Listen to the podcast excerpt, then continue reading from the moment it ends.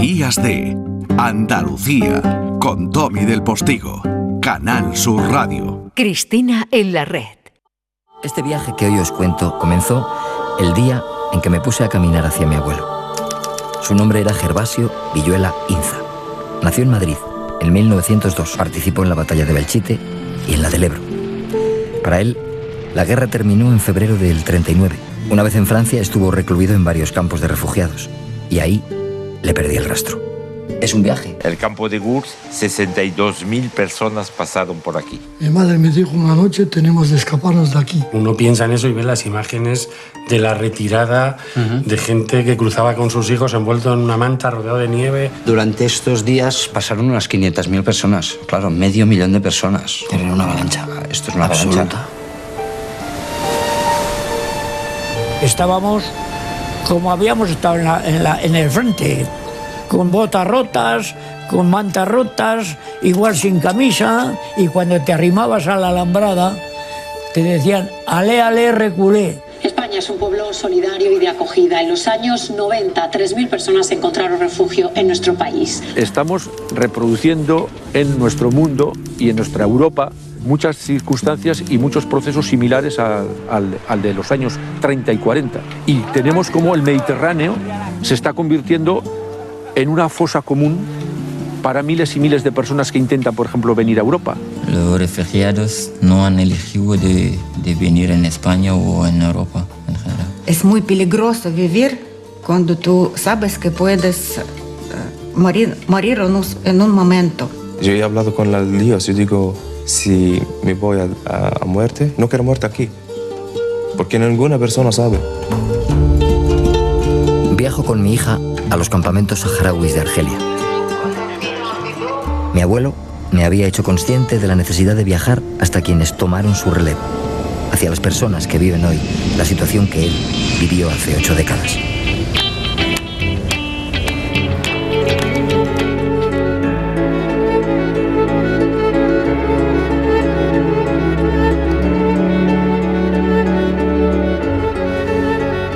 Cristina Consuegra, buenos días. Buenos días. Nos presentas a tu invitada. Mi invitada y admirada productora Monse Ogaya. Bienvenida a Días de Andalucía. Muchísimas gracias por esta invitación y estar con vosotros dos, estos seres que me encantan y a los que quiero mucho. Grandes Bueno, profesionales.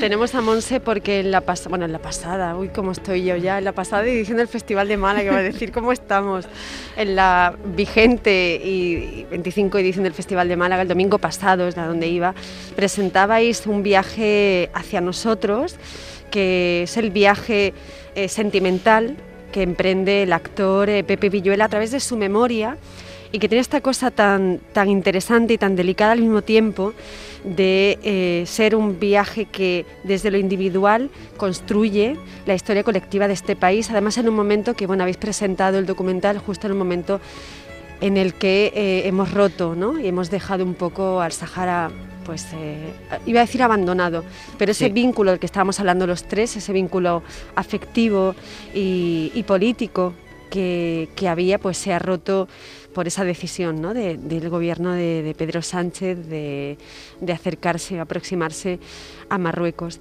Y queríamos empezar precisamente esta conversación contigo sobre este documental tan interesante, sobre la tensión que tenemos en España con la memoria. ¿Qué es lo que nos sucede? Pues fíjate, eh, este, este viaje que, que- que empieza Pepe eh, es igual, en casa no se habla del abuelo.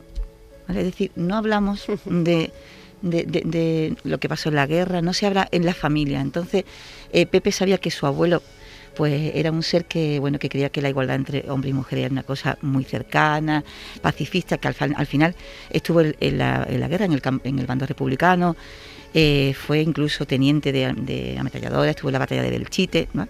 Y, pero en, casa no se hablaba. Entonces Pepe hizo una investigación a ver qué ocurrió, aunque el abuelo volvió, pero qué había ocurrido con, con el abuelo, ¿no? Entonces, bueno, pues eso es que mm, es como un silencio que tenemos ahí y que parece que, bueno, que eso es nuestra memoria y como memoria tenemos que recuperarla y tenerla, ¿no? Y parece mm, eso, que no se puede hablar, que las familias mm, como que no quieren hablar mucho. Y bueno, después también está la recuperación, ¿no? De, las familias quieren recuperar a sus familiares, saber dónde estaban, qué les sucedió. Y bueno, ahí está la... eh, se está haciendo una buena labor, pero también, por otra parte, se está coartando un poco ahora políticamente, ¿no? Y sobre todo también en ciertos sitios. Em, tírale, tírale. No, eh, me interesaba mucho conectar con la actualidad. Eh, hemos escuchado ahí muchos acentos. Una era de una mujer eh, probablemente ucraniana. Ucraniana, sí. Claro. Sí. Tatiana. Entonces, claro. Entonces, eh, obviamente, en el pasado están las raíces siempre del Mm. presente y en lo que hagamos en este presente, bien informados del pasado, estarán las del futuro. Si esa cadena no se cumple, pues algo obviamente saldrá mal. Mm. Y, y- y estamos todos un poco estupefactos y acostumbrándonos peligrosamente a eso de los refugiados. Y hay 80 millones ya en el mundo de refugiados. Claro, esta- estas personas de Ucrania, por ejemplo, eh, pues muchas de ellas, que sus casas están bombardeadas ya, pues tenían a lo mejor 12 años todavía pendientes de pagar la mensualidad de la hipoteca. Entonces, no sabemos si queda el banco, si ese banco era un banco ucraniano y se ha destrozado, o era un banco que estaba conectado con una multinacional bancaria y estas personas tienen una deuda medio de por vida que, de una casa que ya no tienen cuando tienen que irse con una sola maleta. Sí, sí. Hablábamos antes del corazón en la maleta. Es, es todo como... Me interesa poner es- estos pequeños sí. ejemplos Mm. porque es la única forma de que conectemos humanamente con el otro empatizando y que nos demos cuenta que el otro es nuestro reflejo, que nosotros podemos ser el otro, lo hemos sido históricamente y podemos volver a serlo en cualquier momento, mucho más ahora que tenemos ese desastre, esa invasión brutal eh, a las puertas. Esa era la idea nuestra. Nosotros queríamos, empezando por ese eh, camino que emprendemos con el abuelo, venir al presente. 80 años después seguimos teniendo guerra, seguimos teniendo refugiados, pero es que incluso es una imagen que sacamos en el, en el documental, hasta los campos son exactamente iguales que hace 80 años, la misma distribución, todo igual, ¿no? Y queríamos eso, acercar a la gente a la voz de los refugiados. Por eso hay testimonios en el documental que grabamos aquí, que ahí CEAR, la verdad es que ha hecho una colaboración estupenda con, con el documental. Y es verdad que el otro día lo hablábamos que es una pena que siga tan vigente y porque Tatiana, que es una médico ucraniana, es una refugiada que estaba aquí y eh, estuvimos eh, entrevistándola, ¿no? Igual que Tatiana, que es ucraniana, estuvimos entrevistando a un chico de Mauritania que se dio cuenta porque por primera vez su familia pudo llevar a alguien a la universidad y cuando fue fuera de su país se dio cuenta que eso de ser esclavo no es una cosa que es normal. O Amar, un chico licenciado en, en Derecho con un máster total, y al final se tuvo que ir, meter en el mar para intentar llegar a Melilla. ¿no? Fueron unos testimonios, la verdad. Y yo lo que también quiero resaltar es que hay muchísimos refugiados de muchísimos sitios y hay muchísimos conflictos en muchísimos sitios. Que es verdad que estamos también centrados en Ucrania, pero es que cuando eh, CEAR estaba en la- estábamos en la mesa redonda decía, es que nosotros ya, ya teníamos todas las, zonas de emergencia cubiertas en Málaga antes de que empezara la guerra de Ucrania. Es decir, que refugiados eh, están ya en torno a los 80 millones en el mundo.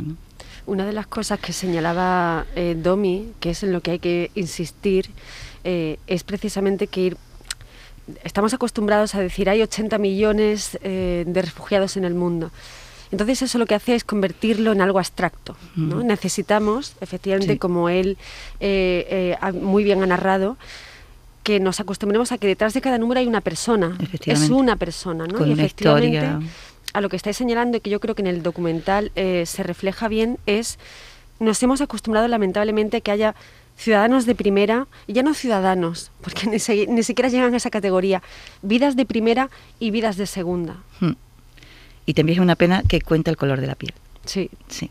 Y eso también es algo que es así. ¿eh? Bueno, y el dinero en el bolsillo, fundamentalmente, porque ese color de la piel, cuando tiene mucho dinero en el bolsillo, parece que importa también un poquito menos, ¿no? Luego yo iría a la médula de las cosas, al final son intereses muy primarios, ¿no? Mm. Por encima del fanatismo de algunos que yo sigo pensando que es eh, minoritario. Creo que en el interés inmediato, y por ahí habría que jugar para ser hábiles a la hora de tomar estrategias, está la valoración del otro. Si, si te miras la mano, Cristina, ¿con qué mano le coges la mano a Mariona? Con esta. Con esa, ¿no? Sí. Bueno, pues yo me miro la mía, ¿no? Que le cojo la mano a mis niños. Un segundo ejemplo.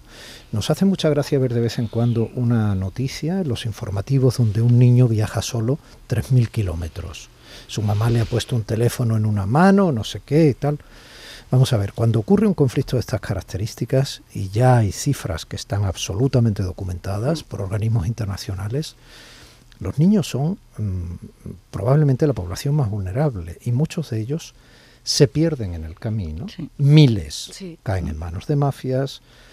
Bueno, bien- recordemos lo de los sirios, ¿no? Que se ha quedado ahí. Bueno, sí, pero, pero es que eh, si recordamos lo de los sirios, parece que, que son sirios y mi interés es que sean solo niños. Sí. Quiero decir, a mí me da igual Cailán con sus zapatitos rojos en aquella playa turca, Sí, sí, muerto en el rebalaje, sea o no sirio, sea, si es Mm. que me da igual. Si es que todas esas apreciaciones nos alejan. Los niños que sepan que se pierden en las guerras, que Mm. sepan que son secuestrados, que les pueden quitar un órgano, que- de usar y tirar, que pueden ser eh, es- esclavizados sexualmente, etcétera, ¿no? O sea, esa parte oscura, la más Perversa, sucia más de la humanidad, Mm. ¿no?